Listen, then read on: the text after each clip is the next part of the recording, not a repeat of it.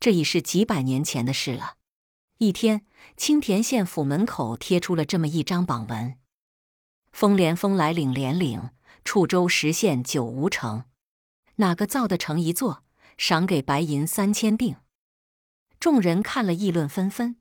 原来楚州十县除了府所在地楚州地势比较平坦，建造了一座城以外，其他九县因地势高险，都造不起城。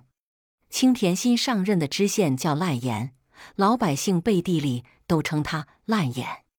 烂眼一到青田，心里就在转咕噜，想我一表人才，满腹文章，来此穷乡僻壤，心里实在不甘。可是有何办法呢？还是好自为之，先做番事业出来，再图升迁。烂眼想干的头一桩事，就是要造一座城，借此来显示自己的本领。于是就贴出了上面那张榜文。榜文贴出三天整，还没有人接榜。烂眼心里好像浇了一瓢水，冷冰冰。榜文贴出五天整，还没有人来接榜。烂眼心里好像浇上了一瓢油，心火烧得旺。把所有的石匠都抓来关进牢房。烂眼的话刚落音，衙门口来了三个人，一个老汉，两个后生。那老汉对烂眼说：“老爷，我们都是石匠，能替老爷造成。他俩是我的儿子，大的叫石竹，小的叫石林。我们不要你的赏银，只求你别抓那些平民百姓。”烂眼眨了眨眼，点头答应了。第二天，爷仨就动工造城。乡亲们知道了，都来相助。你一锄，他一锄，城基挖得深又深；你一块，他一块，高山上凿来的岩石方又正；你一担，他一担，河边上挑来的卵石光又圆。大石砌，小石填，城墙一寸一寸往上升；大石砌，小石填，城墙一尺一尺往前伸。修好了江边，修平地；修好了平地，修山岭。烂眼看在眼里，喜在心。一日两日，一月两月，整整修了两年整。除了一段悬崖陡壁还没有修上，别的都已修成。人说这岩壁呀，不知有多高。只见崖顶白云飘，不知山岩有多陡。只见猴子想爬脚发抖。这里就不用修了吧？大家向烂眼苦苦哀求。烂眼睁大了眼睛。城墙要圈个圆，断了一寸也不行。修就修，我不相信就修不成。我们修城不是为他烂眼，而是为了防海盗、保平民。说着，老石匠就带领众人从崖下往上修。一天两天，修了七天整，眼看就要修到山顶，突然只听得轰的一声，墙倒了，老石匠跌下了深渊。众人千呼万唤，才把老石匠叫醒。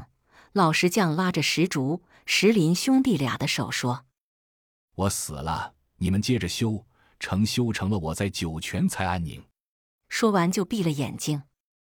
石竹、石林见父亲去世，万分伤心，但他们还是擦了擦泪水，带领众人继续修成。一天两天，又修了七天整，眼看就要修上山顶，只听得轰的一声，墙又倒了，石竹跌下了深渊。石林也被石头砸伤，石竹拉着弟弟的手说：“我死了，你要继续修成，修好了，我在九泉才安宁。”说完也闭目尝试了。父亲死了，哥哥又死了，石林更是伤心万分。但他想起了父兄的话，就擦干眼泪，率领众人继续修成。一天两天，又修了七天整，眼看又要修上山顶。突然，又是“轰”的一声，墙又倒了。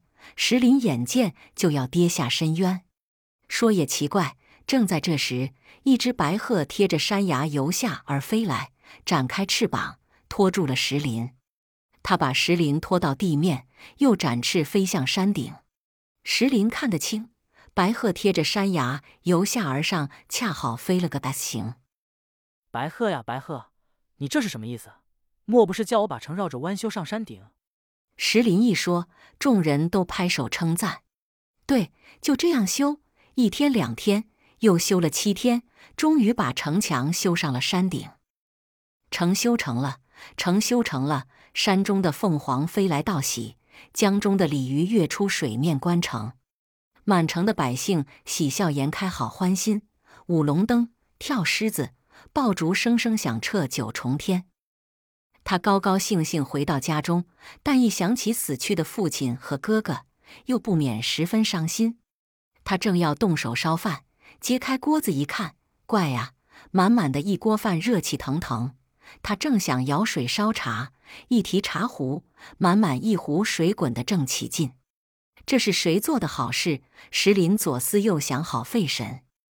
阿哥，你回来了。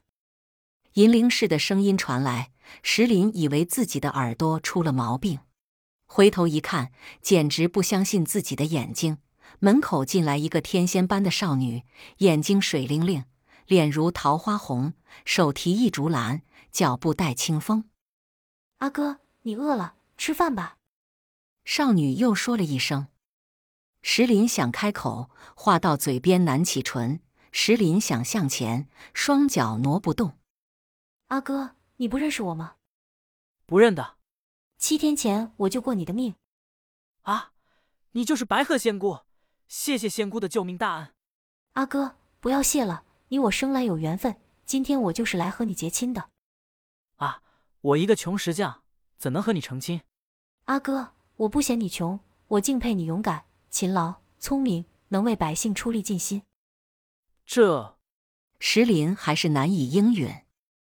阿哥呀，有缘先凡能相配，无缘对面不成亲，你就答应了吧。石林见白鹤仙姑如此多情。也就无话可说了。这时，烂眼的差役跑进了门。石林听着，知县叫你明天去陵上和他一起关城。差役说完，溜了一眼白鹤仙姑就走了。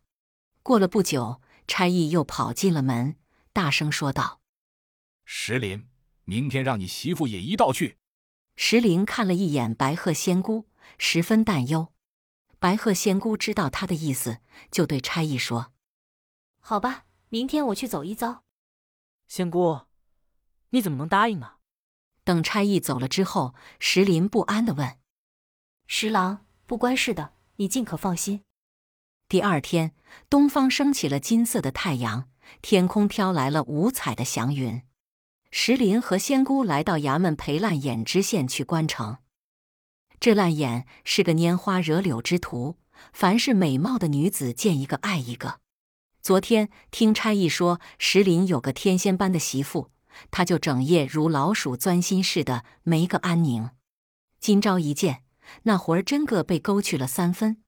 烂眼想，城修好了，我一城报定会高升。如果再能得到这个美女，那真是三生有幸。烂眼越想越美，越想越开心，当下拿定了主意。看了一段又一段，过了平地上山顶。烂眼故意把石林拉到身边，显得十分亲近。石林啊，你真是天下少有的能工巧匠。你说说，这一处岩壁修成费了多少心？石林正要开言，冷不防被知县一撞，就跌下了百丈深渊。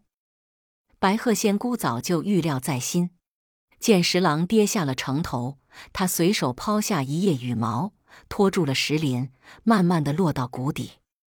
烂眼以为石林已经丢了性命，回过头满脸堆笑说：“姑娘，你别伤心，以后就给我享荣华富贵吧。”说着动手就要拉仙姑回衙门。放开你这畜生！只听啪的一声，烂眼的乌纱帽滚下了山岭，他脸上顿时一块红一块青。好，你这不识抬举的野女人，还要逞能！来人啊！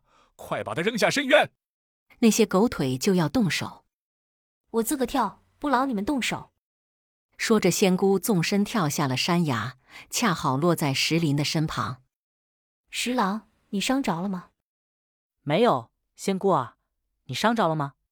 我是伤不着的，这烂眼太可恶了，我叫他没有好结果。说着，仙姑踏上了一块大石。石林以为他还要去拼命，忙说。我们拼不过他的，别担心，你看。